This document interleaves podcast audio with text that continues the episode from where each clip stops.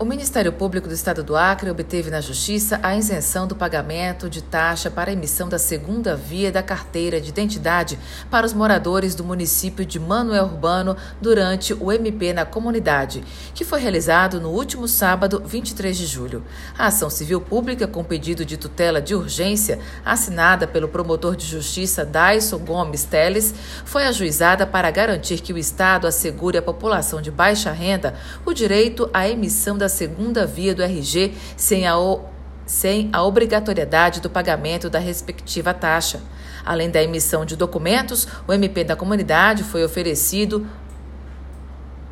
Além da emissão de documentos, o MP na comunidade ofereceu orientação jurídica, atendimentos médicos, psicológicos, vacinação e testes rápidos. E testes rápidos, bem como serviços de regularização oferecidos pela Energisa e Detran. Alice Regina para a Agência de Notícias do Ministério Público do Estado do Acre.